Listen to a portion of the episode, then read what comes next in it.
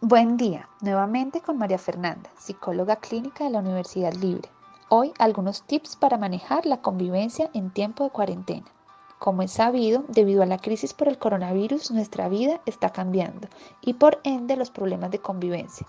La irritabilidad, el cansancio y el estrés pueden afectar la armonía familiar. Escucha y analiza los siguientes tips. 1. Identifica los pensamientos que generan malestar.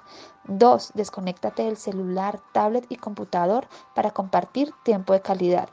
3. Respeta los horarios y llega a acuerdos mutuos. 4. Mantén rutinas ajustadas a las nuevas necesidades. 5.